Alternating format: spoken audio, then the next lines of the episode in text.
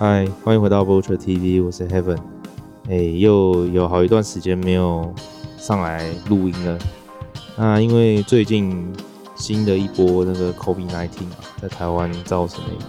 蛮严峻的考验。那现在大家应该可能就是停课在家里，或者是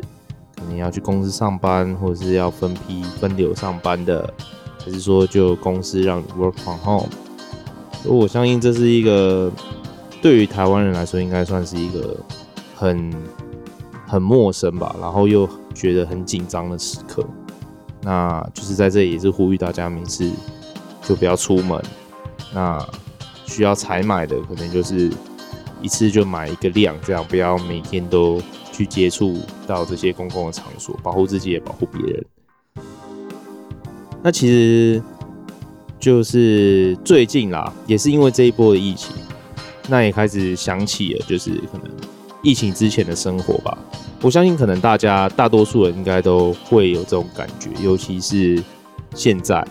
那可能在在前一阵子，可能五月的时候，大家可能就是想要出国啦，或者是就是因为也出国很久了，那也没办法出去玩，那就是在岛内旅游嘛。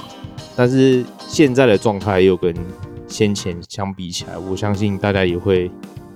开始去想到说，哎、那在疫情爆发前，二零一九年之前在干嘛？所以就想说，趁着这一集来分享一下，就是二零一九年对我的意义吧。那在还有一个蛮重要的点，就是因为五月的时候，就是有一个日本艺术家盐田千春 （Shioda Chiharu），就是他来台湾办一个专展，这样。在台北市立美术馆北美馆，那其实就是在二零一九年他在日本办专展的时候，我有我那时候刚好也在日本，所以我有去看了两次。那对我来说印象是蛮深刻的。然后再加上他的主题跟他这位设计师他的一些想法，跟他创作的一些灵感什么的，我觉得对我来说是呃，在当时对我来说是蛮大的一个冲击。那一直到现在，我还一直去想到这件事情，而且。他想要表述的东西又跟疫情的影响好像也有些关联。在二零一九年，在东京那个六本木的森美术馆办完这个专展之后，他要开始前往印尼啊、澳洲这些国家轮流巡回展出，但真的也是遇到疫情的关系，就一直在延宕。那就是到最后面来台湾这一站的时候，终于可以顺利开展。那也是因为这个原因，刚好又碰上疫情爆发，所以现在就等于说，他展现在在虽然已经在美术馆，但是我们也是没办法进去看。就如果还没有去看的朋友，应该是会觉得蛮可惜的。那我自己也是觉得，我自己本来还想要再去看第二次或者是第三次，反正就就在台北市，然后也有这个机会嘛。那也真的很不巧，就现在也只能等。看有没有这个机会。之所以再想要看一次的原因，除了就是想再多花点时间，然后呃重新透过不同的时间点再去呃检视这个作品，然后去比照一下自己跟当时的心境。那还有一点就是他在盐田千春他在布展的每一在每一个场域布展的时候都是独一无二，因为他是用。编织交错的毛线布置而成，所以他每次展览结束后，他都要把它全部剪掉，然后再重新到一个新的展场，再重新布置。所以它其实在每一个布置的过程中，都会有一些不同的变化，都是独一无二。因为每一个展场的空间，它应该来说都是独一无二的。因为那时候其实在日本，二零一九年在日本看的时候，其实没有很仔细的去研究这个。这个艺术家只是刚好那时候在排行程，那也是独自前独自一个人去东京，长达将近一个月的时间，所以其实时间蛮充裕的，就想说那去那边看个展，那就刚好那时候就是他在展出嘛。那同时间，我在去日本之前，其实刚好在看接触到一些哲学的东西。那那时候刚好在看那个福柯福柯的作品，他说他就是用一种历史的故事去揭露说以前为什么西方社会会用酷刑的方式来惩罚这些犯罪的人。那这么多经过这么多世纪以后，出现了这样法国大革命，然后开始用民主的方式，就是社会风气改变，那整个权力的架构也不一样，所以他们从那时候开始就创造了一个监狱这种东西，然后他从几呃，就是以前中古时代都会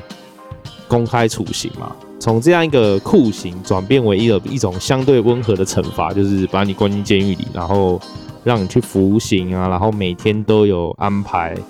事情让你做，有一个 schedule，有一个日程表，几点吃饭，几点睡觉，几点做事情，这样。那这就代表了这个权力的象征有开始有了转换。从从以前开始，以前国王拥有绝对的权力，但现代它是一个被资资本主义以及中产阶级掌控的社会。那也是因为这样的权力关系，它有不同区别。所以傅柯他之所以用这样的这样一段历史去描述这个权力的改变，它以及它所造成的影响。从那种公开处刑、杀鸡儆猴式的这种惩罚方式，一直到现代，就是监狱这种呃，算是叫教化吧，教化这些犯人、罪犯，他的一个过程，然后他就变成一个是现在的规则。那其实傅科现在想要揭露的就是知识跟权力，还有我们的主体性，常常是一个不为人知的规划，因为。在这个呃，在很多人的想法里面，这是比较不容易被发现的，因为它常常是默化潜移在你的可能教育场，可能你从小被教导的一些规则或者一些教育教育你的一些教材，他会慢慢的去社会将你社会化，把你驯化成一个符合现在这个资本社会的框架下的一个人。所以在那个时间点，其实我是对这样的。就是这样的主题非常有兴趣。那他其实不只写这这一部关于监狱的历史，他还有写一部关于疯疯子的故事。那这个他其实有有一场很好的辩论，就是关于这个作品。那这个也许有兴趣的朋友可以稍微看一下，好像叫什么《疯癫史》之类的吧。然后还有另外一部就是《性史》，他好像在讨论性的也是历史。就是我觉得妇科很厉害，就是他可以。就是在跟你讲，好像跟你讲一个历史故事，但他其实想想要跟你阐述的就是一些不一样、比较深刻的东西。当我那，所以当我那时候在看前年千春的作品的时候，其实我在他的那个，因为他的作品都是类似比早期都是一些摄影作品嘛，就是静态的。那后来就是后来他做的作品，通常都是一些大大多数都是装置艺术。所以装置艺术其实就是要让我们观观众可以就是成为他作品的一个部分嘛，可以跟他互动，比如说跟他拍照啊，或者是你透过他设计的一些一些场景，你可以去去感受他可能试着想要表达什么。但是就是这种东西，通常呃每个人可能都有每个人不同的看法，有些人可能会觉得说啊，我一定要真的知道他在要讲什么，真的可以感受他想要表达东西，这才是。这才是这才是最好的结果。那有些人可能就觉得说，啊，我有被这、呃作品感动到，我我因为看到这个作品，我有想到其他的事情。那其实这也都没有对错。我自己印象很深刻的是，他有一幅作一部一也不能说一幅，他就一个作品，他是在一个像教室这样的场域，然后中间摆了一个钢琴，然后后面有一排这种学生的板那个板凳的椅子。那那一场，那一场其实他是在讲说，他小时候他的他的邻居家里失火，那他有看见那个钢琴，他烧过的痕迹，他觉得是很美丽的。那有就是他的创作灵感，所以他就是创造了这样一个场景，然后把它放在教室的中央。那其实那时候我对于，呃，我对我其实不不是很了解他背后的故事，就是大概知道可能是。可能是他家里或是怎么样，反正我知道有火灾这件事情，其他事情我就没有特别注意。但那时候在看到这个时候，我就很想，我就想到傅柯他在讲这个场域的观念，他在讲呃学校的场域。学校的场域可能他的权力是流动的，有时候可能老师他也掌握最大的权力，那老师不在的时候，可能就是呃学校的风云人物，或是或是风纪股长，或者什么之类的。就是他其实提到一个很大的概念，就是这个场域的权利，它不是永远的，它是对等，它是流动的。所以让我觉得说，那今天这个盐田千春他在创造这个作品的时候，他是不是也觉得说，这个人我们这些观众在旁边流动，那我们是不是也有相对一样的场域在此刻流动，而且它是。不对等，它是一个很随机的状态。即便后来我发现他其实他想要表达的东西跟我内心所想的其实完全是南辕北辙，但是对我来说呢，就是一个蛮好的启发啦。因为有时候你在看一些哲学的东西，或者是一些比较比较深色的议题，或是一些文本，你其实很难去让它让你融会贯通吧，让你去具象化一些事情，但是。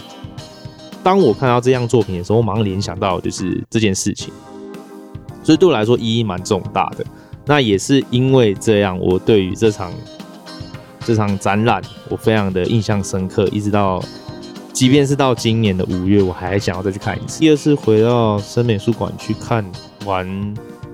再看一次他的展之后，我又顺顺便去隔壁看那个 Jean-Michel Basquiat 的也是个人展览。那其实。对我来说，应该是不是比较可惜啦？因为，因为其实第二次去看那个盐田千春，看完第一次没看完，第一次来不及，中间看到一半就先有，还有其他事就就就离开了。那第二次就是再从头看到尾，那说实在，其实也是蛮累的。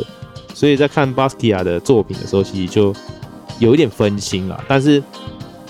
也是觉得还蛮难得的，就是可以看到他这么多的作品。那其实在，在在结束之后，我都买他们的那个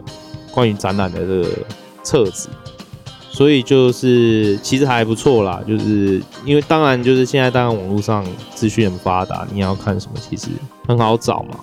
打个关键字就看得到。但是对我来说，实际的纸本就是更有意义。那它可以让我有更多的启发，我是这样觉得啊。但是我相信每个人的想法一定都不一样。那再来说说我那一趟去日本的旅行好了。其实二零一九年我去了两次东京，那一次是去带货嘛。那那时候那时候其实就是对东京就是蛮有那种抽离感的。那一阵子其实很喜欢听 shoegaze 或是 dream pop 的东西。然后那时候刚好吴赫吧，吴赫有来台湾，然后。也因为他自己也蛮喜欢的那个《Lost in Translation》这部电影，所以我特别又去再看了一次。所以那时候去东京其实蛮就是那种焦躁感吧。然后那时候又自己在自己在做 Vulture 这样，所以其实很多事情你也就是很多都很不安定，都不稳定的状态。所以就是在那边其实很在东京当然是还蛮舒服的，很 chill 的，但是。很多时候你会继续想说，欸，那之后要怎么怎么去呃组织你自己的品牌，或者是你自己的平台等等的事情。那其实，在后来过没多久，大概九月、十月的时候，又再次去了一次东京。那这次的话，其实它的目的就是一来，其实就是去寻找一些自己以后的方向吧。然后再来，就是为了我现在这个工作。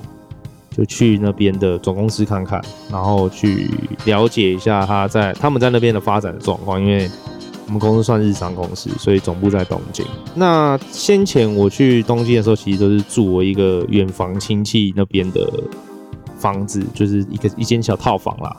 那其实都还算蛮方便的，就在浅草桥附近，所以我对浅草桥其实也蛮就是蛮熟悉的啦。然后加上去那么多次东京，其实。就就觉得那个地方蛮蛮舒服的，步调也算慢。然后，但是因为这次是去一个月的时间，所以它中间可能还是会有亲戚过来这边借住，所以我必须要大概有九天的时间，我必须要再另外找其他住处。那那一次去跑去住了那个胶囊旅馆，那胶囊旅馆其实也蛮特别的，因为第一次住胶囊旅馆，那其实空间很狭小，当然你可以。加钱升等，它就是加钱升等的差异，就是你如果只是一般 standard 一般的房间，你的那个空间刚好是一张床，所以你只要一踏上床，你就是没有其他空间可以有脚可以放在地板什么之类的。那如果你加钱的话，旁边还有一个小走道这样，然后再过去还有一个小桌子，你可以放食物啊什么的。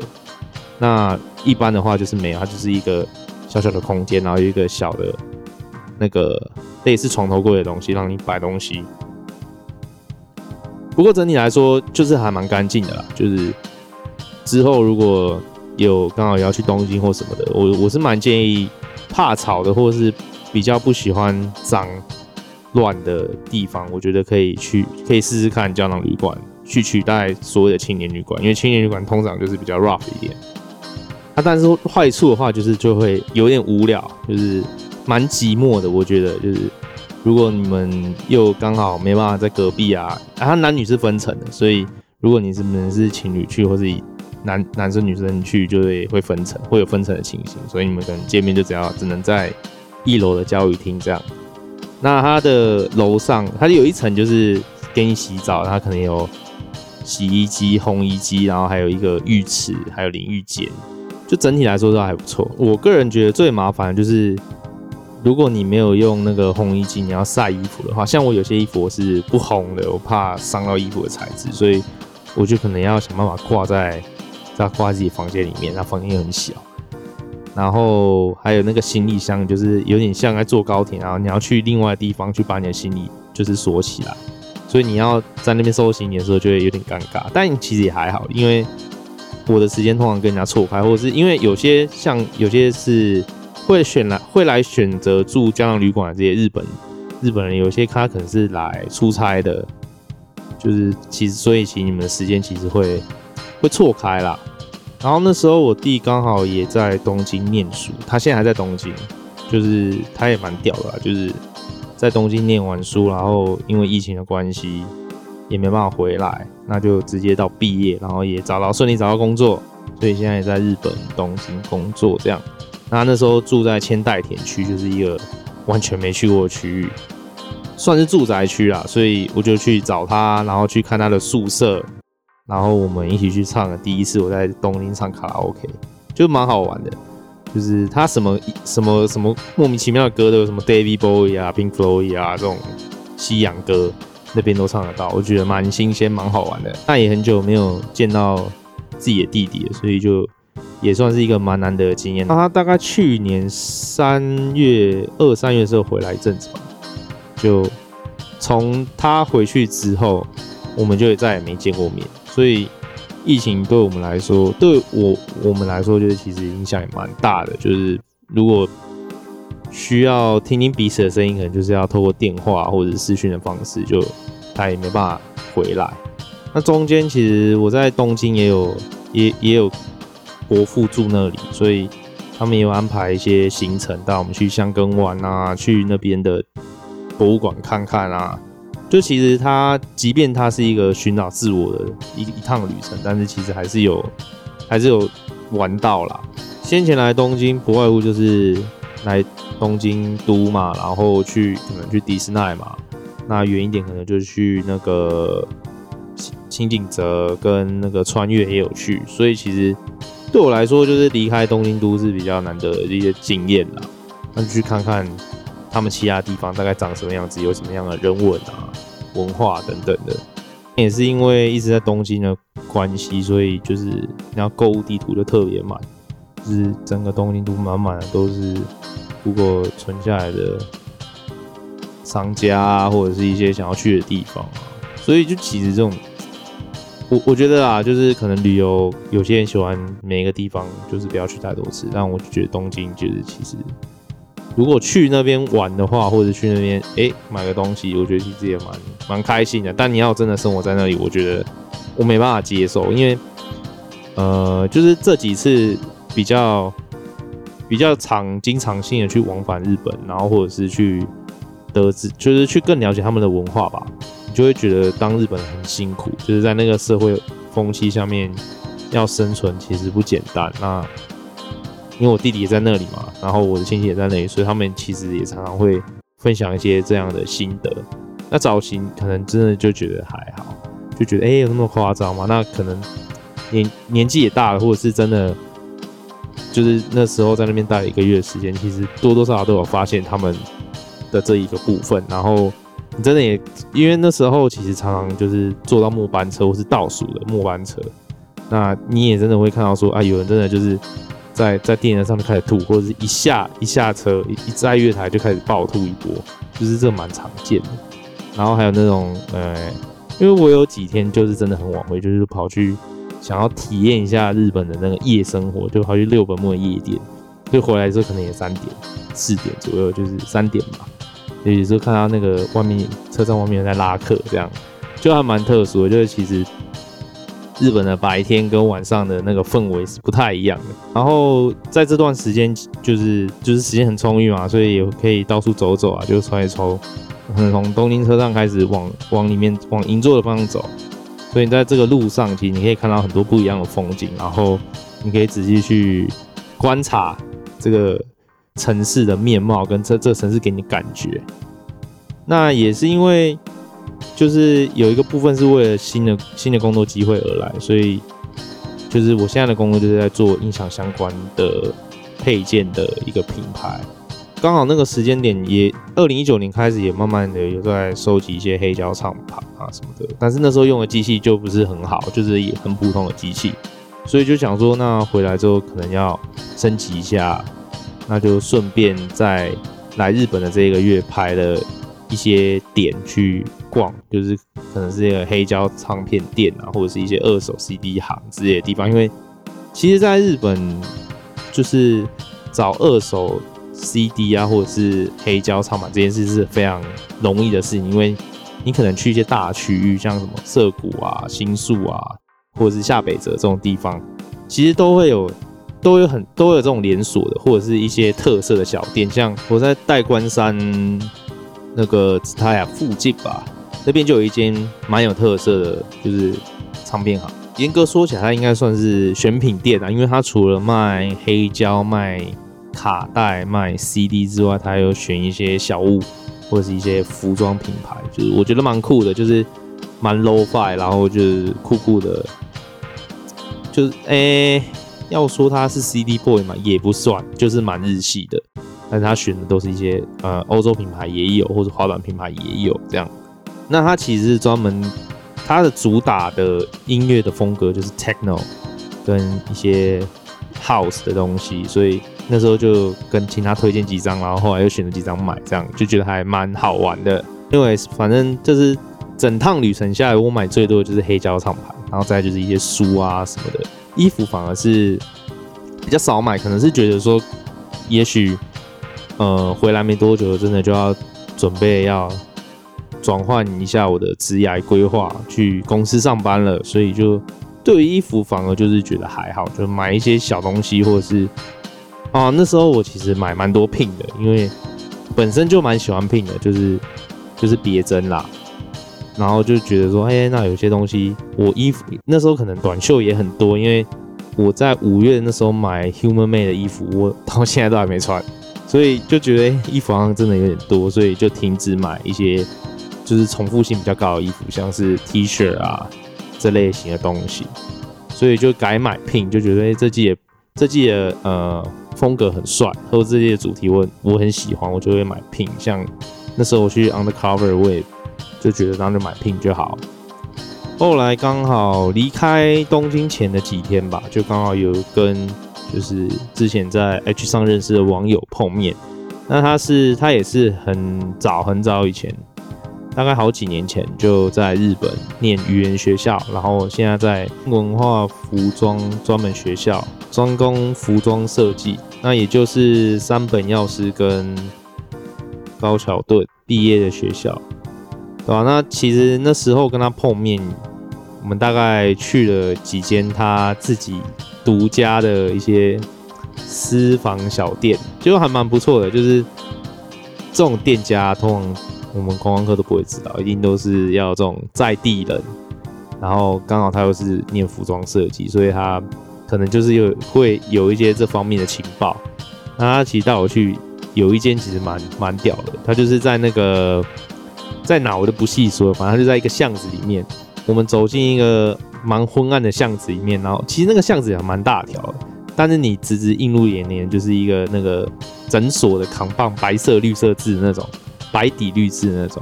然后你就觉得说，啊，这怎么可能？楼上还是旁边是服饰店，因为它楼上看起来就是一个很普通的民宅，结果你从旁边那个楼梯上去，就是一个非常有特色的风格小店，然后它里面的装潢也是非常的。就是非常有日本那种古典的气息，这样，然后就是带我去那边看一些他觉得蛮有特色的设计师品牌，那感觉起来他也算是熟客啦，所以他也是跟店里人啊闲聊啊干嘛的，然后接着我们就去吃东西，然后就慢慢的散步到新宿的旁边的神社，就其实那个那个晚上其实蛮特别，那个晚上就有点像。真的是有点像全那个 Lost in Translate，因为说真的，我们都是第一次碰面，然后就是出逛街啊，然后吃一点东西，然后开始喝一点小酒，然后最后是在就是在神社那边结束，各自回家，这样就觉得还蛮棒的。就是第一次认识的朋友，然后可以有这样的一个这样的一个缘分，其实也是蛮难得。那他他其实就是其实台湾人在外，其实遇到。遇到自己故乡的人，一定都会蛮开心的，所以就也有聊天啊，也有跟他分享彼此的状态这样。那后来他有也有短暂回来一下下，也也有上来台北，他不是台北人，所以就也有再出来一起聚一下这样。一直到今年初吧，他在实习忙忙碌之前，他有做一个 portfolio，做一个作品，那也有传给我看，然后我就觉得，哎、欸，看这死小子也是做的还不错，很厉害。那那。其实去日本那一个月，我就带着相机嘛，反正自己去就可以想说，哎，拍拍东西，拍拍 vlog。结果就是去年初的时候，一场意外，我硬碟很多资料都不见了。所以其实留，当然也是有留下一些还不错的照片啊，就是但就是剩下仅存的。虽然很可惜，但我觉得没关系，就就这样吧。很多事情，我觉得虽然没有办法把档案留下来，完整的留下来，但是我觉得就是很多事情，你把它 keep 下来，也有可能你未来也不会看，也真的没有那个时间去整理，或者是你根本不重要，那干嘛花那么多的空间，或者花那么多的心思去把它全部的整理起来呢？后来就是也如期的开始准备二零二零年要。就是进入回到公司职场上班这样，那这段期间其实也是蛮，就是很还是很不确定啦，就是因为毕竟自己在 Vulture 这边做了这么多年，然后其实自己也有一些小小理想嘛，那也是有尝试过，那终究是没有一没有办法，就是靠这个东西来维持，就是你自己的生活品质也好，或者是你自己未来的道路。其实，在就是以 Vulture 这样一个规模跟一个状态，我觉得它是比较不稳定的。以一个自由工作者来说，要回去公司上班，其实是很很抗拒啊。但是你要有一个很大的勇气去逃离现在的状态，去呃，去另外一个跟现在截然不同的工作形态，然后去培养一些新的能力。当下是真的就是觉得。蛮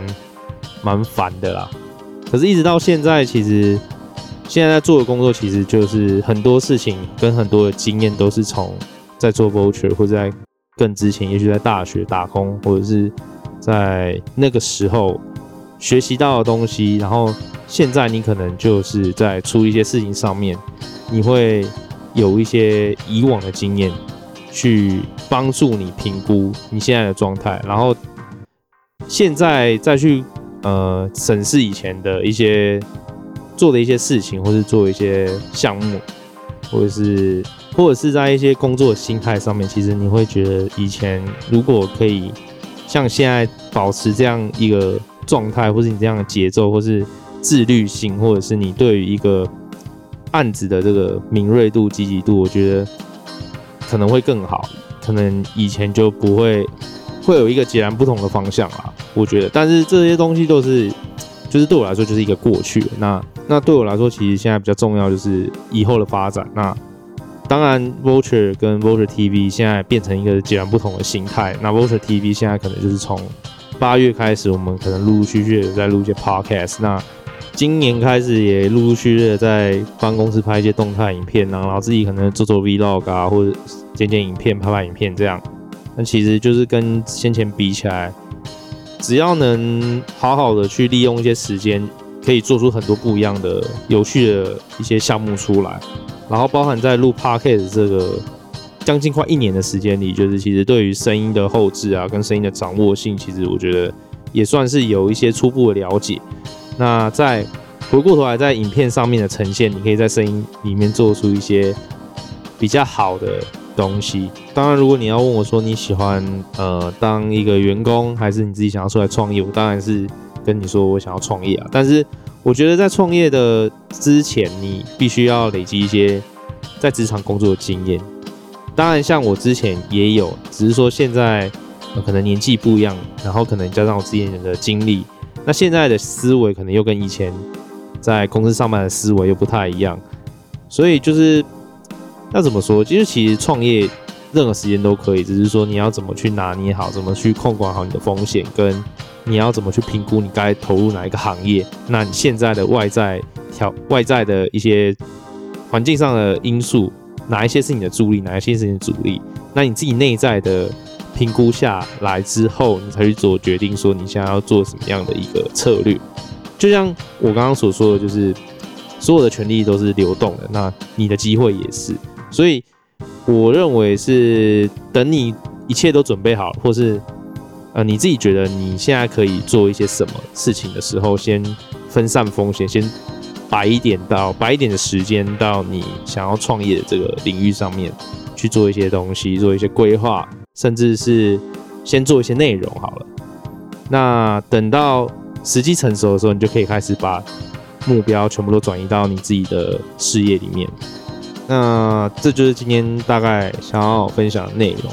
近期就是除了做这些事情之外，其实还有在做其他的，像是帮女朋友拍影片啊之类的这些事情，就陆陆续续之后还会规划一些节目，然后在 Vulture TV 上跟。大家分享。那因为疫情的关系，所以现在也会比较倾向于就是做远端录音的方面。那这个部分就是可能还要再尝试一下。那后续的更新再请大家多多关注我们。听完这集之后，有什么要跟我们分享的，或是有什么样的建议，也欢迎在留言或者是呃小盒子给我都可以。那就这样喽，拜拜。